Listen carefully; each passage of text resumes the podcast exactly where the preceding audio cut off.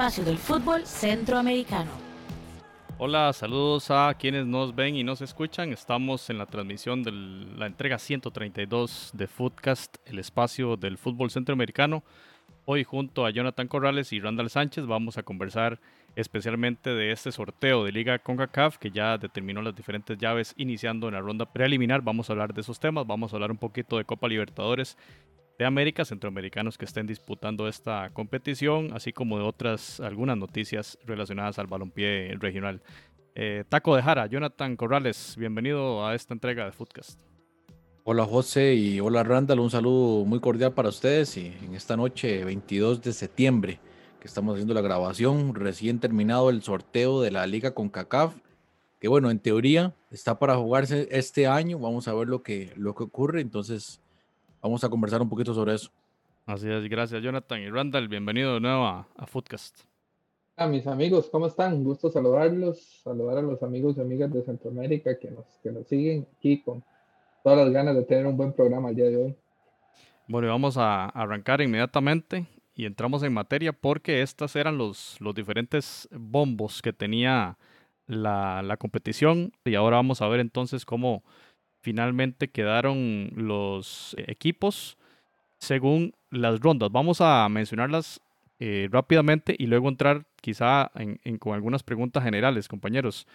Eh, en esa ronda preliminar, repetimos, el equipo que vemos de primero, que mencionemos de primero, es el equipo local y esto se va a jugar a partido único. El equipo del FAS, el salvadoreño, va a recibir la visita al Managua FC Liga Deportiva Alajuelense de Costa Rica recibirá al Cibao FC de República Dominicana. El Municipal Limeño de El Salvador jugará contra el Forge. Ahí los dos compañeros Jonathan y Randall que ya tienen la camiseta del Forge. El CAI, el otro equipo que le gusta bastante a Jonathan, de donde salió Omar Brownie, recibirá la antigua Guatemala Fútbol Club el Arcay, un equipo, digamos, nuevo en esta competición, un equipo haitiano, contra el Verdes FC de Belice. Y el duelo quizá de los más bravos de esta ronda preliminar, Motagua contra Comunicaciones. Compañeros, quizá empecemos por allí. ¿Qué podemos hablar de, estas, de estas llaves? ¿Cuáles ven, cuál, cuál de todas ellas ven más, más pareja y la más dispareja? Tal vez si empezamos con, con Jonathan. Sí, bueno, salta a relucir en definitiva ese partido entre el Motagua, eh, las Águilas del Motagua contra Comunicaciones, un duelo que sin duda va a traer repercusiones porque son dos equipos, pues evidentemente de mucha historia en Centroamérica.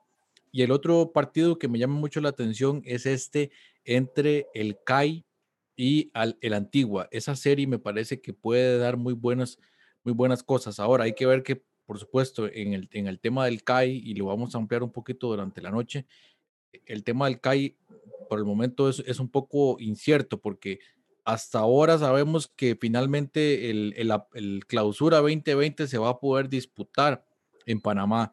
Entonces el equipo está apenas en una reestructuración, afinando la planilla. Todavía no sabemos muy bien cómo va a venir el CAI, mientras que el Antigua y, también los otros equipos de Guatemala, por supuesto que ya están en competición. Entonces, pues eso va a ser interesante. Y por supuesto, desde ya eh, subiditos en el, en el bus del Forge, flamante bicampeón del fútbol canadiense. Por cierto, un partido en la final contra el Halifax. Eh, el primer tiempo, bueno, Randall, no sé si usted tuvo la oportunidad de observarlo o usted, José, pero un primer tiempo para el olvido. Yo lo vi. Realmente bastante flojo. Y, el partido en el segundo tiempo, si, bien es cierto, cayeron los goles, pero, o sea, goles de, de calibre muy bajo, sobre todo ese segundo gol, el portero Halifax, bueno, eh, terrible, pero eh, el, Forge, sin duda, el mejor equipo hoy por hoy en, Canadá, ese va, a ser un duelo interesante. Y no solamente por, lo que pueda mostrar el Forge eh, en, este partido contra el Municipal Limeño, que ya lo vamos a ampliar un poquito, sino también lo que podría suceder eh, hacia la siguiente fase. Randall, ¿cuál ves ahí la llave brava de esta ronda preliminar? Indudablemente coincido con Jonathan, el Comunicaciones Motagua son dos equipos históricos, dos equipos grandes. Eh, ya el Comunicaciones eh, demostró la, la liga con CACAF anterior que, que, podía hacerle juego a los equipos hondureños, cuando eliminó al, eh, al maratón y le dio una pelea fuerte al Olimpia. Eh, y también ya en la segunda ronda, todos sabemos esa histórica serie con el, con el América de México que lo llevó a, a la tanda de penales y que lastimosamente el equipo crema se quedó por fuera. Y el Motagua siempre es un equipo ya dos veces consecutivas eh, finalista de la, de, la, de la liga CONCACAF. Eh, lastimosamente las dos las, perdió contra dos equipos costarricenses, pero sigue siendo un equipo que le apuesta a estos torneos, un equipo que tiene deseo de, de, sobresalir internacionalmente, entonces, eh, y, no estar tanto a la sombra del Olimpia, que siempre es el que, el que logras eh, sobresalir en esos torneos internacionales. Entonces va a ser una, una, una, una serie interesante. Al igual que Jonathan, yo coincidiría también que el, del, el Independiente y el Antiguo sería una buena serie.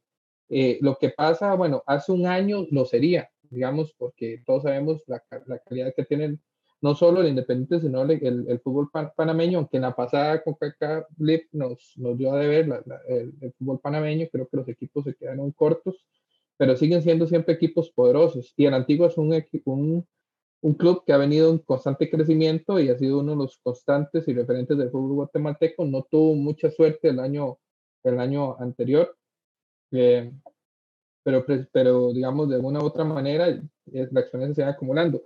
Pero es la incertidumbre que no sabemos cómo está el fútbol panameño en esta, esta nueva normalidad que tenemos y, y ojalá que, que, pueda estar a punto y, y, y tener una buena serie. Eh, creo que la Juelense lo tiene en el papel a modo.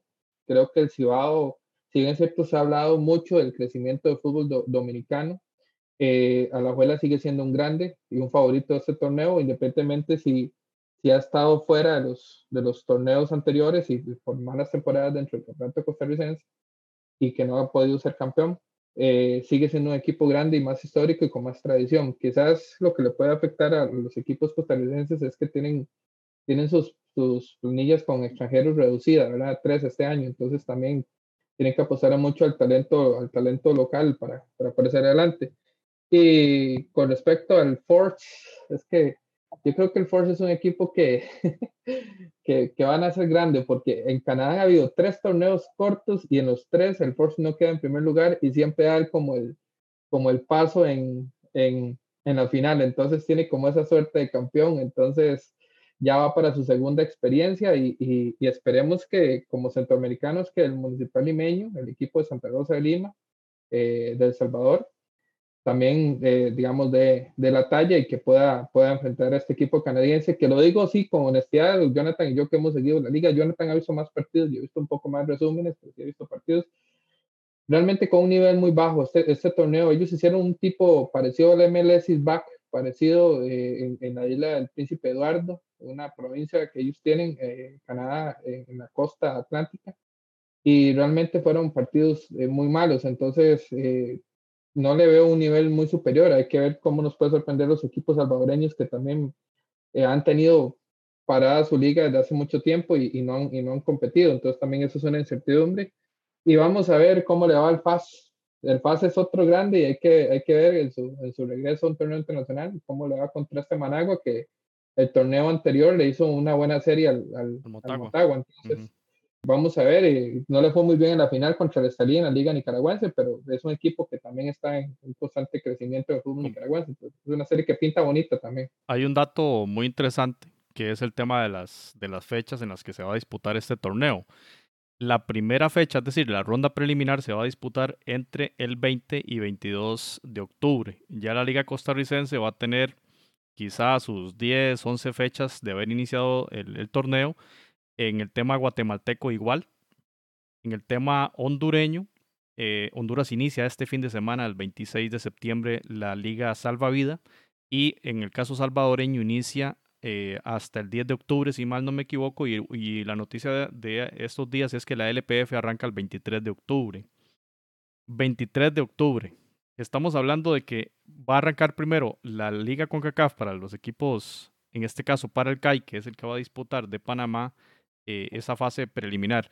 Entonces, eh, en esta consideración, Jonathan, el tema de del ritmo de competición de las ligas domésticas, eh, cómo va a incidir en el rendimiento de los, de los equipos. Ya lo mencionaba eh, Randall en ese caso de la Alajuelense, pero en ese Motagua Comunicaciones, Jonathan, incidirá mucho ese ritmo que traiga eh, el equipo guatemalteco respecto a lo que trae el Motagua, que apenas va a estar con algunas semanas de competencia. Sí, sí, sí influye, en definitiva. La, la ventaja en, en este caso específicamente es que es un duelo a partido único. Entonces, digamos, eh, eh, en cuanto a la carga física, el, jugador sabe que no, no, no hay una administración de la serie de, que va a ser de ida y vuelta, ¿no? O sea, es una serie que se tiene que dejar el todo por el todo y va a depender mucho si el, el club, en este caso, digamos que va a priorizar un poco lo que sea la liga con CACAF por sobre el campeonato nacional. Eso va, a depender mucho de, la situación que tenga en ese momento también. Pero siento que no va a influir tantísimo en el partido específico. En ese primer partido no va a influir tanto. O sea, el, equipo, en este caso en Motagua, más bien va a tener tiempo suficiente para preparar el partido y, hacer una buena presentación. Y estamos hablando de un equipo que ha sido dos veces subcampeón de la competencia. El Olimpia la ganó en la primera ocasión y las otras dos, dos eh, los otros dos torneos, el Motagua llegó a la final. Lo perdió una contra Herediano y la otra contra el Deportivo Saprissa. Entonces, un equipo que ya conoce muy bien la competencia. Ahí este, sí, sí es clave también la, el tema del entrenador que tiene bastantes años de estar en un club. Ayer hablábamos con Pablo González del Salvador, que cuál, entrenador, recuerdan ustedes, compañeros, en Centroamérica tiene tantos años de estar eh, bajo las órdenes de, de un equipo, de un mismo equipo. Ese es el tema, que hay un proyecto hay, si se quiere, rotación de jugadores. Rubilio Castillo que salió, que luego regresó, que ahí está Daniel Maldonado que estaba jugando con el equipo, salió. Probablemente luego eh, regrese después de, esa, de ese periplo por México y por Chile, pero es un equipo que mantiene a su DT. Entonces, en esto quizá sea importante mencionar que es un equipo muy curtido, pero que se va a enfrentar a un comunicaciones que viene bastante bien armado con Vladimir Díaz, el salvadoreño que, ahora juega con el Comunicaciones y que es un buen jugador, Lescano, también costarricense, y el otro delantero, quizá la estrella del equipo, eh, el Team Herrera, ¿verdad? Goleador y, y, un equipo que vimos contra el América hacerle una serie muy, muy brava. Entonces, sí coincidimos, compañeros, en que esta es la serie más, más pareja y la que tenemos que tener mayor, mayor atención, eh, Randall.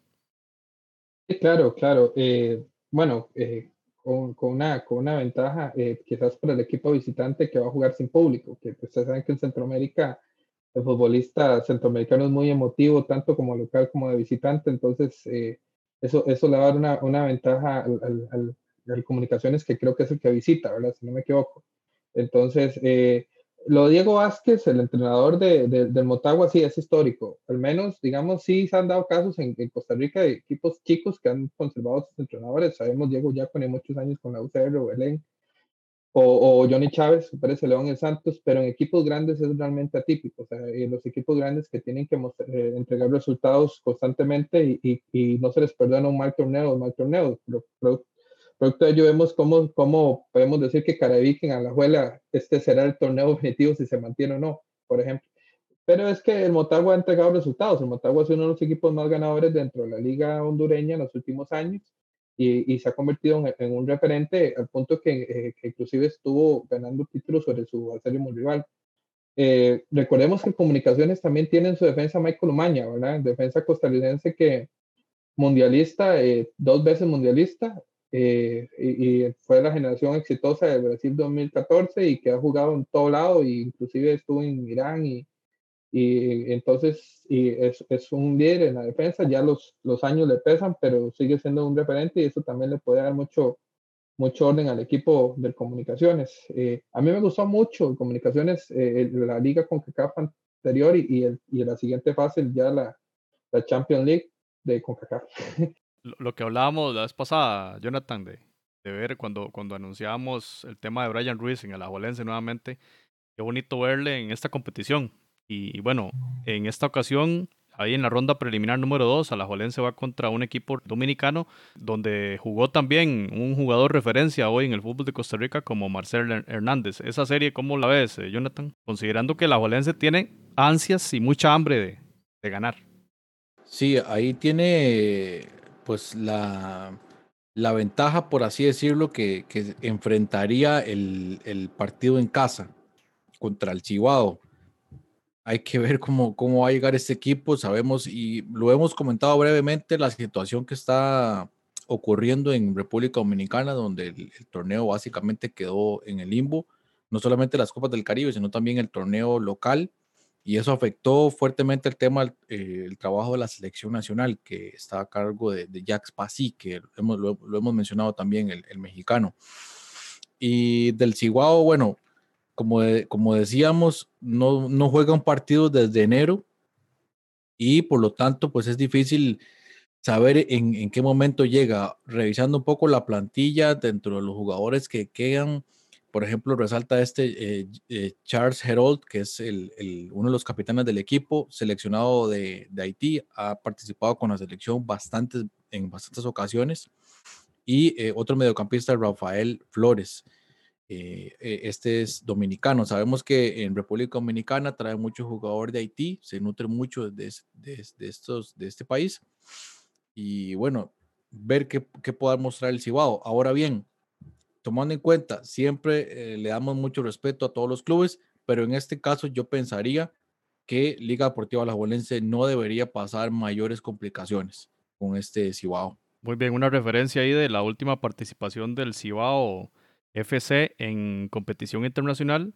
La remitimos hace muy poco, 2018, jugó eh, octavos de final de Champions eh, contra Chivas y perdió eh, 0-7 en el, en el global para la referencia más cercana de este equipo dominicano.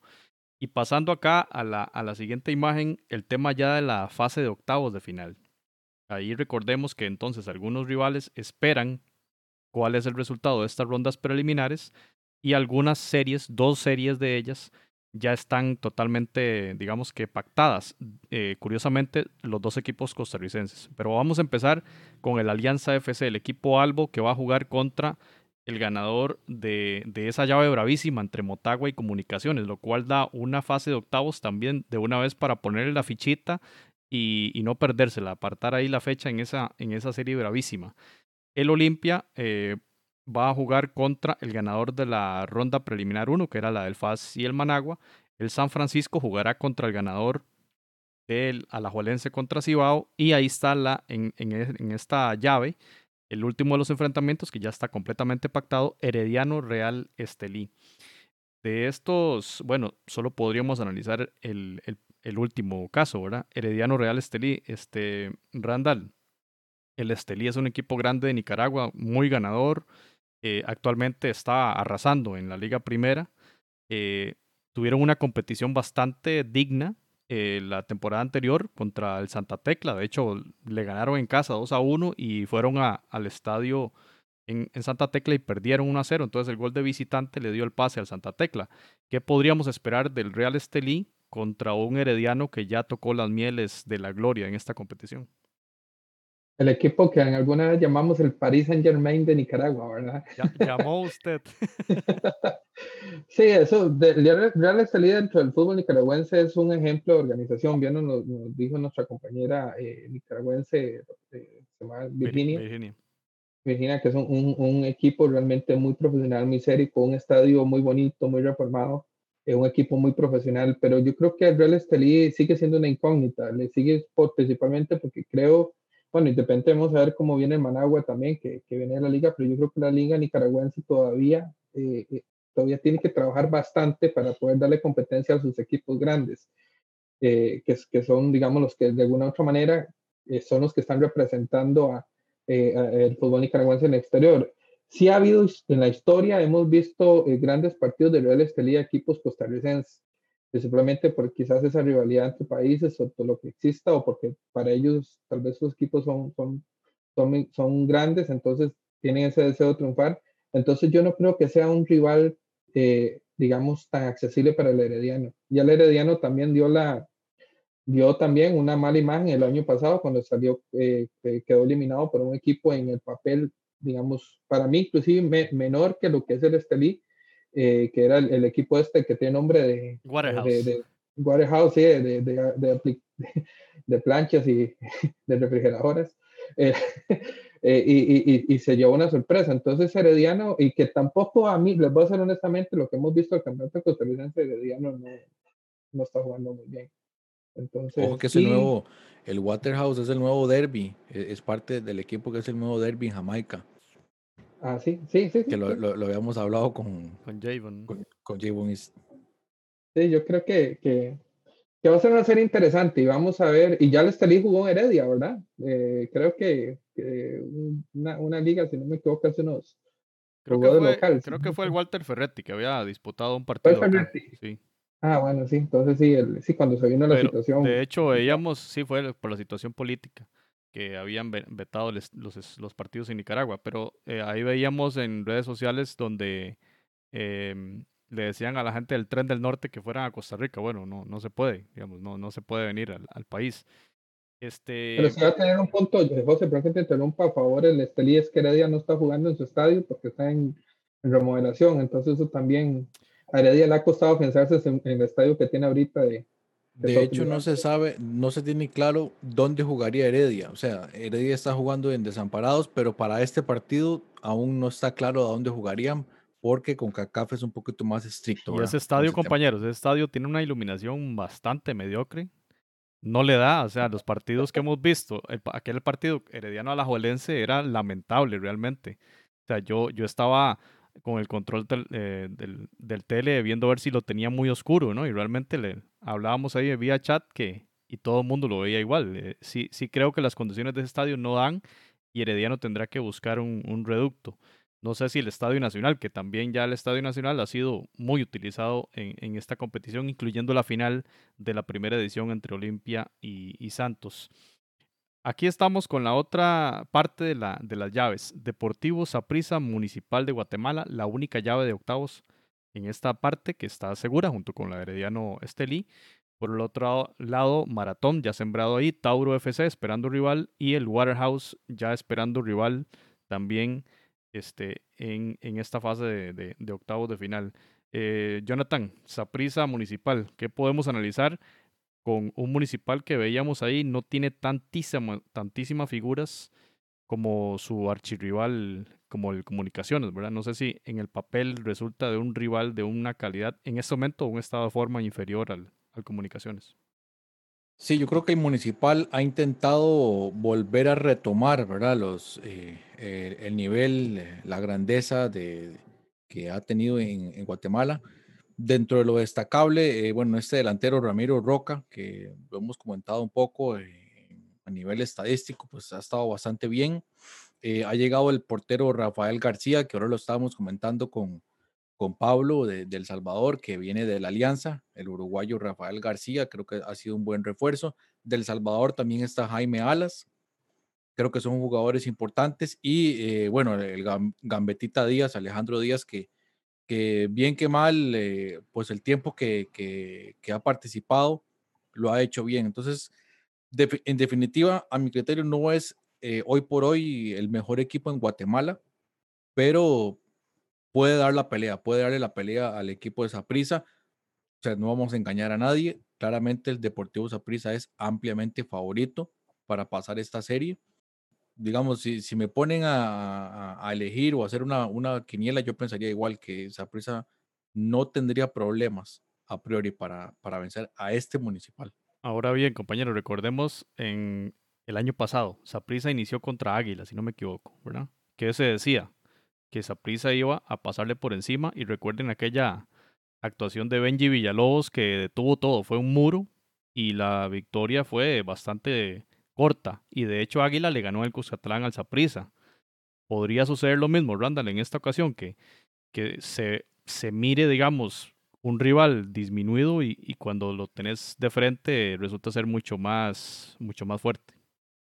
Yo, yo tomaría en cuenta dos factores. Número uno, el municipal es un grande. Recordemos que los equipos grandes, eh, por general en la historia de cada país, siempre se crece en torneos internacionales.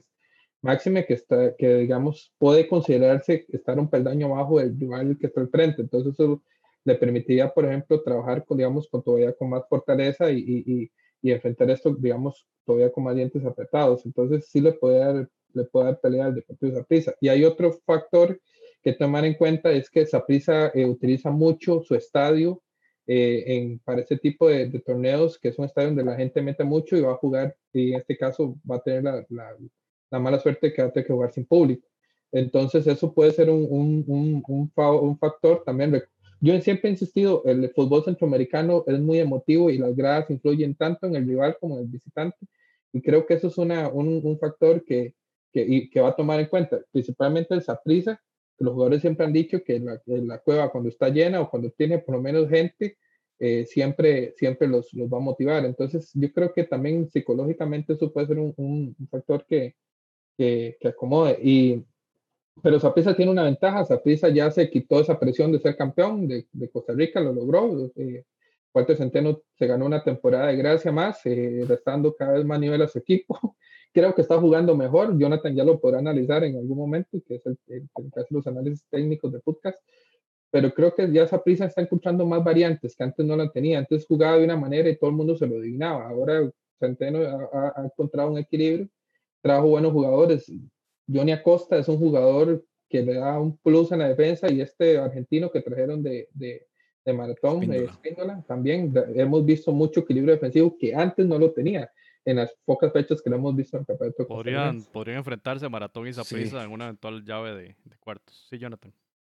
Sí, no, iba a apuntar eso, que el maratón está ahí en esa llave. Esa llave está, está interesante porque, bueno, Independiente, Antigua, de ahí enfrentaría el maratón y, el, y, el, y de esa serie enfrentaría al que salga de esa prisa municipal. Esa llave particularmente está, está fuerte. Sí, está bastante fuerte. Recordemos un elemento muy importante.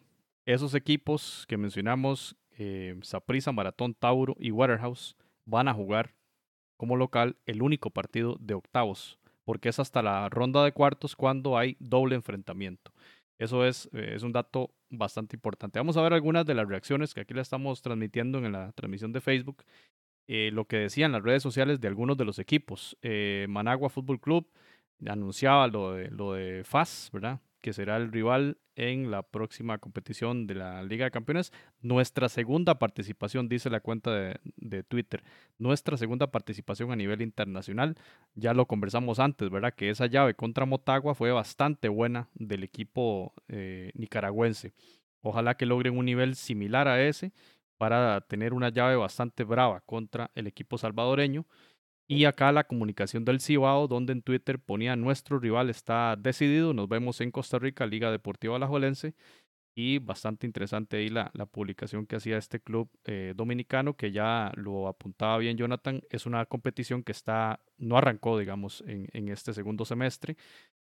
Mientras que Costa Rica lleva siete fechas a, a, hoy, 22 de septiembre, siete fechas, y va a tener alrededor de 10 o 11 fechas disputadas para el arranque de esa, de esa ronda preliminar.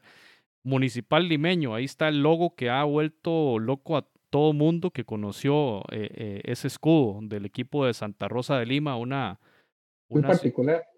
Una, una comunidad, nos decía Randall, eh, fronteriza con, con Honduras y que van a jugar contra el equipo favorito de Randall, el Forge, que es la segunda vez que compite. Recordemos que había eliminado al, eliminó a la antigua, ¿verdad? La temporada pasada, si no me equivoco, en, en ronda preliminar. Así que esta, esta llave va a estar bastante interesante. Eh, yo lamento que no esté el Once Deportivo, que era el que tenía para, para haber ganado el, campeonato, se lo dieron y luego se lo quitaron. Pero bueno, lastimosamente algo pasó. CAI, la mesa está servida, dice la publicación del CAI. El CAI que va contra la antigua en esta competición y que recordemos las actuaciones enormes del ídolo de, Jonathan Corrales, Omar Brownie, que estábamos viendo por ahí, Omar Brownie que tuvo problemas en su club y que quizá llega, ¿será que lo vemos otra vez, este Jonathan? En Liga con CACAF. Bueno, no, no lo descarto, no lo descarto que regrese al CAI, que hay que decirlo, el CAI ahora mismo no tiene la plantilla que tuvo en ese momento, cuando sorprendió al Toronto y cuando casi sorprende a esa prisa. Es decir, ya, ya no tiene obviamente a, Mark Brownie, ya no está eh, Norma Aguilar, Abdiel Ayarza. Es un equipo que ya, ya fue soltando alguna de esas figuras. Sería muy importante para ellos. Hay que hablar que el equipo, el fútbol de Panamá es un fútbol quizá de los más exportadores junto con Honduras de toda el área centroamericana. José, y por cierto, ahora que usted ha hablado del municipal limeño, aquí habíamos dado buenos comentarios acerca de Clayvin Zúñiga, que era el delantero estrella del municipal limeño. Pues ya Clayvin Zúñiga no está, por cierto que estuvo, fue pretendido por varios clubes, incluso en Costa Rica, pero Clayvin Zúñiga tomó una buena oferta en el fútbol de la India. Bueno, les invitamos a que lean. les invitamos a que lean el artículo que escribió el compañero Randall Sánchez sobre esas decisiones que toman los jugadores de irse a jugar al extranjero, aunque sean ligas poco reconocidas acá, pero que son ofertas laborales. La cuenta de comunicaciones publicaba, bueno, familia Crema, vamos contra Motagua, y ahí en Motagua publicada, nos vemos amigos de Crema, muy amistoso ahí en, redes, pero sabemos, sabemos que en la cancha eso será una historia completamente diferente en un, en un duelo, el más atractivo de la ronda preliminar y pasamos aquí a alguna publicación porque ese partido de octavos también va a ser el más bravo. Alianza dice del 3 al 5 de noviembre recibiremos o a Cremas o al Motagua y los tendremos ahí en el Cuscatlán. Va a jugar el Alianza a partido único en el Cuscatlán. Lleva la ventaja. ¿Cómo podríamos analizar así por encimita? Obviamente no sabemos cuál va a ser el rival, pero ¿qué tanta ventaja Randall podría tener Alianza sin el público de ese coloso de Montserrat? Eh, nada más el sentimiento de sentirse local, porque sí, digamos, al no haber público, eh, el Cuscatlán no pesa tanto como, como pesa por lo general en sus condiciones normales. Pero sí, sí, el, sentirse local siempre, siempre da un plus, entonces eso le puede ayudar. Además, recordemos algo, el Alianza viene crecido por una excelente presentación en el torneo anterior de CONCACAF ante los Tigres de, de, Monterrey. Entonces, creo que, que psicológicamente o sociológicamente el equipo puede venir puede venir motivado, claro, no la tiene fácil. Va a enfrentarse a dos grandes que van a venir ya con el ritmo de haberse enfrentado a ellos dos previamente. Un saludo a Pablo González, fanático de la Alianza, y Jonathan, contar con Fito Celaya, que nos remite a Pablo directamente. Uno nos remite al otro, son como uno, uno está hecho para el otro. Eh, tener a Fito Celaya es como la carta más importante para Alianza para lograr este ansiado título, ¿verdad? Que, que, tienen también y que si pasan esta llave podrían llegar a jugar contra Olimpia en cuartos de final, un partido que sería, creo yo, más bravo que ese Motagua Comunicaciones, Jonathan. Sí, y bueno, han contratado al técnico español, que fue toda una novela durante el, el, parón. la alianza se reforzó bastante fuerte. Bueno, usted tuvo una conversación anoche, José, con, eh, con el tema de alianza, con Pablo. Y, crossovers. Sí, el, crossover con, la, con el, eh, esta cuenta aliancista. Y me parece que llega fuerte. Es un equipo que para mí va a ser candidato, es decir, sí, uno de los candidatos a llegar a, las instancias finales de esta, de esta competición. Es un equipo que se la está creyendo. Y eso ya es importante entre la ideología y la identidad de una institución, creerse, creérsela. Y creo que que este es el torneo, como dice Jonathan, se reforzó y tiene que dar el paso. pero no la tiene fácil, ve a, los rivales que les quedan en el camino, pero ahí es donde los equipos se ven. Es tan psicológico este juego, ¿verdad? O sea, le ganaron 2 a 1 a, Tigres en, casa. Obviamente había, había público en aquel momento y fueron allá, iban perdiendo 2 a 0 y hicieron un partidazo y pierden en el último segundo con un gol de, de Nahuel Guzmán. Eh, bueno, lamento recordar eso. Pero es un tema psicológico, ¿verdad? Porque casi son los mismos hombres. Ahí sigue Monterrosa, ahí sigue eh, Serén y siguen los, eh, ese mediocampo, tan fuerte que también es el de la selecta, ¿verdad? El maestro, el maestro Narciso Orellana. Narciso Orellana y, y, ahora con el Fito, ¿verdad? Ahí adelante que bueno, es un equipo potente. Vamos a ver, hay que comprarse los fresquitos, estos eh, frescos espirituosos para ver ese partidazo, que eso va a ser entre el 3 y el 5 de noviembre. Herediano decía, bueno, eh, enfrentaremos el inicio de la Liga CONCACAF contra el Real Estelí. Eh, un, duelo, un duelo muy importante. Ya el Estelí había jugado contra el Saprissa, creo que en el 2004. Acá fue un 3 a 0 a favor del Deportivo Saprissa. Y en Nicaragua, 1 por 1 fue el, resultado en Liga de Campeones. Allá en el Estadio Independencia, un partido bravísimo. Realmente ahí en YouTube están esos goles muy celebrados del, del equipo nicaragüense. Y Saprissa. Parece que han enfrentado a la Liga también. A la liga, bueno. Eh, en el caso sapricista, bueno, van contra el municipal, como ya lo eh, mencionamos, y eh, recordemos que el Saprissa es el actual ganador de este torneo, va a ser el, el, defensor entonces de esta copa de, de, CONCACAF. Y nada más para cerrar el tema, recordemos que clasifican los seis primeros equipos, va, va a hacerse una especie de tabla de posiciones a partir de octavos de final, y los equipos mejor uh, ubicados eh, a lo largo de esa tabla acumulada, los seis mejores de esos 16 eh, son, ¿verdad? Eh, pasarían a la próxima edición de la Liga de Campeones de la CONCACAF, que le podemos poner un signo de interrogación enorme, gigante, porque la, la, edición 2020 ni siquiera se ha terminado, pero creo yo que es un objetivo bastante importante, fundamental, digamos, para equipos para cualquiera de estos equipos realmente, porque la, la otra competición es la más, la más grande de todas. Bien, y pasamos a algunos, eh, algunos temas varios. Estamos en Copa Libertadores, ya la semana anterior retomó acción esta competición legendaria de clubes en, en Conmebol. Y bueno, ahí tenemos a Manota Mejía, el panameño arquero que trabaja para el Nacional de Montevideo. Eh, hoy Ganaron en 1-3 en, en, Venezuela, va bastante bien. El Nacional es el líder del grupo F. Cuatro victorias en cuatro partidos, qué manera. Y ahí está el panameño dando cátedra. Panamá, eh, el equipo que mejor, que mejor se posiciona en Sudamérica en, en, respecto a los jugadores centroamericanos. Ahí está entonces Manota Mejías y acá la referencia en ataque, Gabriel Torres, delantero de Panamá, que anotó en esa victoria histórica, 5-0. ¿Quién iba a decir algo de esto? 5-0 frente al Flamengo, el, el, vigente campeón de la Copa Libertadores. En Randall, un club como Independiente del Valle que está bastante bien liderando el grupo hasta ese momento. Hoy estaba jugando, creo que ya terminó el partido. Estaba jugando en contra el Junior de Barranquilla. Pero, ¿qué podemos decir, eh, Randall, de este Independiente del Valle donde trabaja el panameño Gabriel Torres? Es un equipo que ha hecho muy bien las cosas en el Ecuador. Eh, incluso le ha plantado cara a los grandes. Eh, pertenece a una pequeña ciudad que está en el casco, en el área metropolitana de Quito. Eh, y es un equipo que muchos de sus años de existencia los pasó en segunda división, eh, pero luego vino una inversión de un empresario y, y lo ha transformado en un equipo productor de jugadores bastante importante. no ha ganado el campeonato ecuatoriano, pero, pero es un club que a nivel sudamericano ha dado de qué hablar eh, campeón de la Copa Libertadores, también llegó muy alto en un torneo anterior, ha eliminado equipos como Boca Juniors, campeón de la Copa Sudamericana y subcampeón de la Recopa Sudamericana precisamente contra Flamengo. Entonces creo que, que, que Gaby Torres está en ese club, yo creo que es un plus importante porque es un club que está invirtiendo mucho al talento y a la formación de jugadores también. Entonces, eh, felicitaciones, meterle cinco goles al Flamengo y ser parte de un golazo, porque lo vimos y fue un golazo y creo que, creo que es, es, es de reconocer el talento de este, de este muchacho panameño.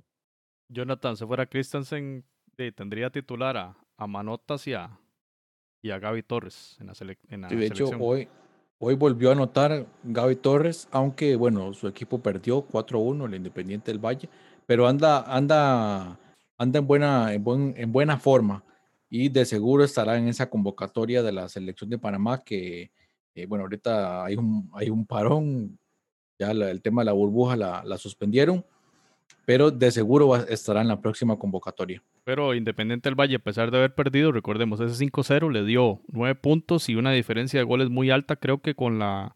Hoy el Flamengo ganó de visita y aún así no le llegó. No le llegó y ahí está el Independiente como 5 puntos arriba del equipo colombiano y con una posibilidad eh, bastante alta en las dos fechas que faltan de clasificar a, a la siguiente ronda. Ojalá que lo haga y ojalá que Gaby Torres, que sabemos que está encendido también en la liga ecuatoriana, siga así de, de, fulminante en las redes. Pasando a temas de selecciones, Costa Rica anunció hoy que bueno, se cancela ese viaje a México para el partido amistoso del 30 de septiembre, prácticamente una semana faltaba para ese juego. Más bien veíamos esta noticia con, con sorpresa en el sentido de que se hizo tarde el anuncio, ya como que se ve, olían estos, vientos de cancelación en un partido que era importante, pero cuando decíamos en el episodio anterior que Ronald González había cancelado el microciclo, no, no parecía que hubiese buenas nuevas al respecto, compañeros.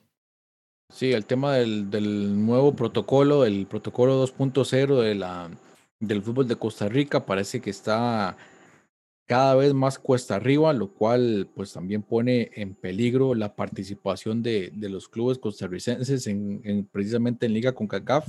Sin embargo, ahora se cierra una puerta y se abre otra, porque ahora parece que la selección de Guatemala es la que estaría aprovechando ese amistoso contra México. Entonces, bueno, para Costa Rica, pues eh, lamentable, porque bueno, sabemos que estaban haciendo eh, esfuerzos para poder concretarlo, pero ahora eh, tal parece, bueno, México de seguro va a ser un amistoso en esa fecha y al parecer, según las informaciones que estuvimos revisando en la tarde, sería la selección de Guatemala el rival de, de México. Genial para Marini y Yatoro, Randall, ese fogueo de lujo contra una de las mejores selecciones del área. Si no la mejor, o por lo menos la más, la más histórica, sí, eh, bien por Guatemala que, que, está aprovechando y que de alguna otra manera tiene que también ir, ir, haciendo equipo de cara a las eliminatorias que ellos las, las inician más temprano, por ejemplo, que Costa Rica o México. Entonces, bueno, bueno, ir foguearse y, y siempre jugar contra rivales superiores te ayuda a desnudar tus falencias y poder trabajar en la corrección, que muchas veces no se da cuando jugas contra rivales que son de un perfil más, más bajo que el tuyo.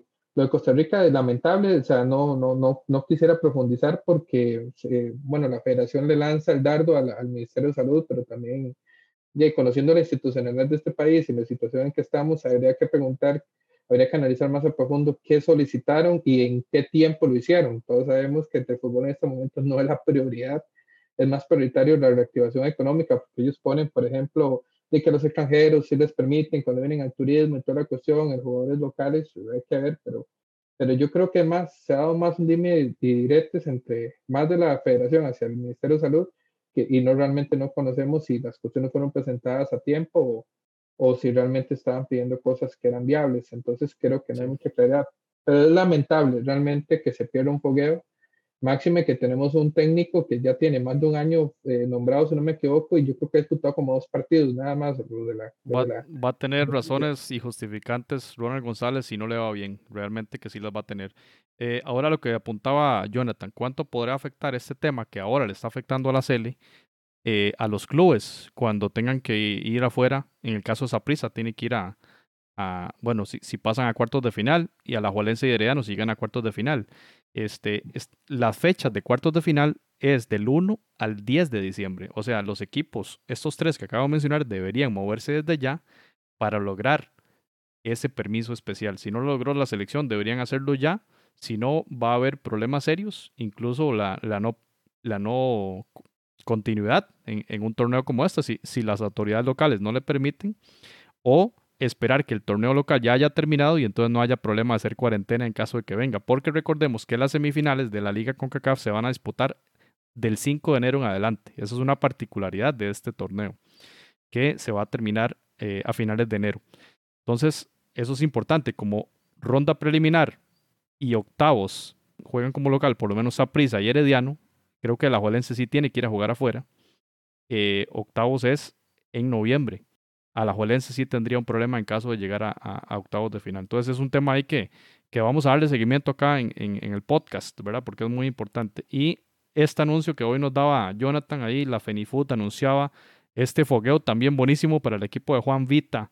10 de octubre, 5 de la tarde en Comayagua, Honduras. La H contra la azul y blanco. Fogueo de primerísimo nivel para, para la selección de Juan Vita, Jonathan.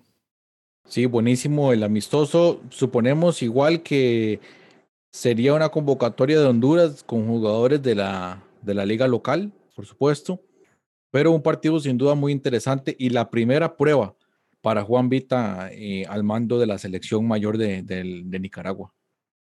Sí, aparte que recordemos, este fin de semana inicia la liga salvavida, entonces habría muy poco tiempo, digamos, como para hacer una una convocatoria muy amplia, ¿verdad? También vamos a ver los clubes cómo, cómo van a responder ante esto en el caso hondureño. Pero muy bien por el fogueo y la verdad que qué bueno que estén disputando. Costa Rica se queda de lado completamente en este caso, en esta fecha, por las razones que ya mencionamos. Aquí mostramos rápidamente la camiseta de Guatemala que les prometimos del episodio anterior, ¿verdad? Que se iba a, publicar y realmente bastante bonita. Como siempre, la camiseta chapina, bastante linda. Y bueno, a los aficionados que nos escuchan y que nos ven desde Guate, aprovechen ahí. Un saludo a Maynor Mazariegos, que hace rato no nos vemos, igual a Marcela Morales. Eh, la noticia bomba de la semana, la LPF, una novela absoluta, yo creo, si ustedes le dieron seguimiento al tema. Anunciaron primero que no iba a haber y ahora anuncian prácticamente hace dos días, tres días, anunciaron que sí, la Liga Tigo se va a llamar y va a iniciar eh, a finales de octubre. Sí, todo, todo un tema, ¿verdad? Eh, prácticamente un día, un día anunciaron que no habría torneo y al día siguiente hay torneo. Eh, parece que, bueno, no sé si de alguna manera fue una, una forma de meter presión.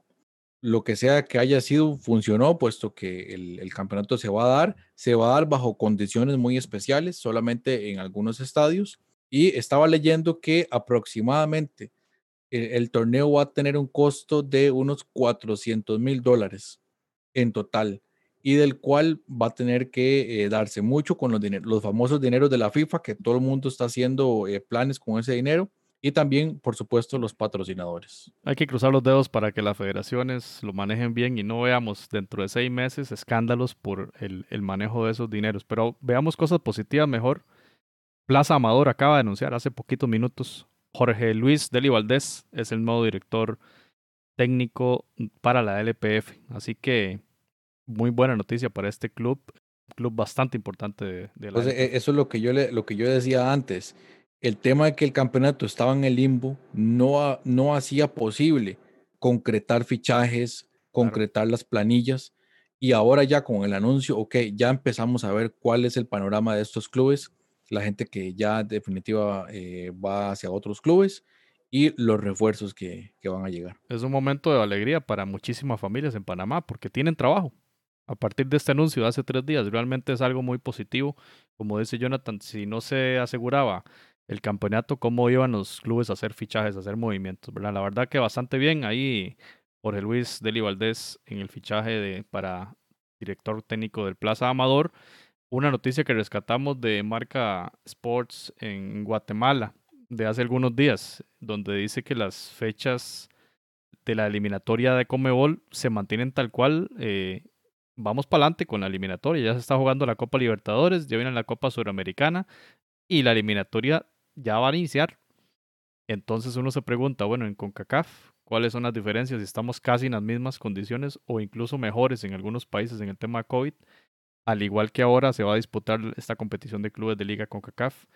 Entonces ahí uno siente que hay como inconsistencias, hay incoherencias de parte de la FIFA, ¿verdad? De cómo anuncia que por seguridad, que por esto, por lo otro, tanto en Asia como en CONCACAF, se posponen las, las eliminatorias y en Sudamérica sí se van a dar, ¿verdad? Vamos a ver, porque sí se han visto muchos casos de, de COVID en, en clubes y demás. Eh, Randall. No, y en Sudamérica que es más difícil, porque recordemos que eh, a diferencia quizás de los clubes que están en las primeras rondas de las eliminatorias de CONCACAF, la mayoría juegan con seleccionados que no son legionarios. En cambio, los jugadores de Sudamérica vienen de toda parte del mundo y de Europa. Entonces, eh, eh, ya solamente juntarlos ya implica un, una, una un, logística. Una logística, sí es la palabra, perdón, más, más puntual porque ya no, no, no vienen de una burbuja o no vienen de, de, un campeonato único. Entonces, bien por Sudamérica. La verdad es que el fútbol sudamericano siempre es necesario y, ya lo vimos con la Libertadores y las eliminatorias sudamericanas, hay que dejarse, es de las eliminatorias más emocionantes del planeta, entonces a buena hora que ya empiezan. Sí, relacionado con esto, esta es la última noticia que presentamos. Esto se anunció hoy, si no me equivoco, ¿verdad, Jonathan? Lo de la Liga de Naciones de CONCACAF, que el Final Four, que estaba programado para marzo, se va a disputar ahora en el mes de junio, lo cual quiere decir que si en el mes de junio venía las primeras cuatro fechas del octogonal, ¿Ustedes creen que se va a jugar esas primeras cuatro fechas? Si luego viene Copa Oro en, en, julio, que es el chiquito chineado, como decía Jonathan episodios anteriores, como parece que se está corriendo todo, ¿no? Es la gallinita, los huevos de oro, José, pero ya lo vengo anunciando. Vayan preparando este, el equipaje para hacer un, un tour hacia los Estados Unidos para los meses de junio y julio, porque va a ser un par de meses cargados de fútbol de selecciones en CONCACAF va a ser, va a ser eh, Bueno, uno dice que va a ser interesante porque obviamente a mí me gusta particularmente el, fútbol de selecciones, pero eh, un reto muy importante para, para CONCACAF, la organización de todas estas competiciones y todos estos eventos. Son dos partidos por selección, Honduras, Estados Unidos, México y Costa Rica, porque hay partido por el tercer lugar. Pero a mí la noticia lo que me dice es que en junio no va a empezar la octogonal. Probablemente no, esas fechas se van a usar para esto y para la segunda ronda, la fase 2, digamos, de la eliminatoria, ¿verdad? Ya una vez conocidos los ganadores de grupo, se va a jugar seguramente con, en junio, paralela o simultánea a esto, y empezar después de Copa Oro la eliminatoria. Eso va a ser, vamos a ver alguna noticia, esperamos en las próximas semanas de qué va a pasar con esto. Randall se va achicando y se va comprimiendo cada vez más el, calendario mundialista, el calendario de selecciones. Sí, ha sido realmente una telenovela, un Via Crucis. Eh, vamos a ver cómo. En junio es cuando terminan las ligas en Europa, ¿verdad? Por lo general, pero ese espacio ya está ocupado por la Copa Oro, así es el, asunto, ¿verdad? Entonces habría que ver, digamos, cómo lo está planteando con CACAF en su, en su panorama más optimista. Realmente creo que es muy probablemente que la, la Final Four de la National League eh, se haga con con jugadores de los medios locales de los, de los, de los cuatro equipos y no convocar tanto, tanto legionario, muy probablemente, porque sí va a ser un mes muy cargado y no creo que los equipos, por ejemplo, les guste prestar a los jugadores para... Yo sé que en lo que es Copa Oro, lo que es eliminatoria es obligatorio, pero no sé cómo, cómo estará en el otro asunto. Yo todavía no estoy seguro que se vaya a trazar la eliminatoria. Yo creo que ya el calendario está muy apretado. De cierta forma sí podría ocurrir que se den convocatorias alternativas, sobre todo en lo que es Copa Oro, pero de nuevo, Copa Oro, es que hay que verlo así, Copa Oro es el torneo más importante de la CONCACAF. Y más bien va a preferir que manden eh, una selección alternativa hacia la Nations League, porque básicamente es como una piedra en el zapato de algo que quedó ahí atravesado en medio de todo esto no que la Nations League no sea importante, sino que eh, dentro de las prioridades está un poquito más abajo y más bien deseando iniciar la nueva Nations League, que ya más, bien iniciaría entonces también el próximo año. Pensaría que por ahí, por ahí va la cosa. Se ha costado, por ejemplo, que, que con CACAF se tome en serio la Copa de Oro, porque recordemos que hasta el mismo México mandaba equipos en su momento, no, no, no sus selecciones titulares, ahora la National League, es un torneo emergente y que realmente no le ha gustado a mucha gente, entonces no creo que, creo que en este caso la National League va a ser, estoy con Jonathan, va a ser la sacrificada y va a ser con, con selecciones alternativas. Si la hipótesis de Jonathan resulta correcta, tendríamos, a ver, seis partidos de, de cada selección de estas cuatro que, que van a participar en el Final Four, seis partidos en el mes de junio de 2021. Eso es Casi, casi que un torneo, casi, casi que una Copa Oro en sí misma, ¿no? Que me parecería bastante apretado. Copa Oro en julio y habría que ver si se va a distribuir esos partidos, esos cuatro de junio, dos en septiembre y dos en octubre, o dos en octubre y dos en noviembre. Vamos a estar atentos a ver qué va a pasar con esto de la eliminatoria, que es una novela interminable, interminable realmente. Pero no, José, entonces la Copa Oro no es en junio, es en julio. Recordemos que viene una ronda también de clasificación.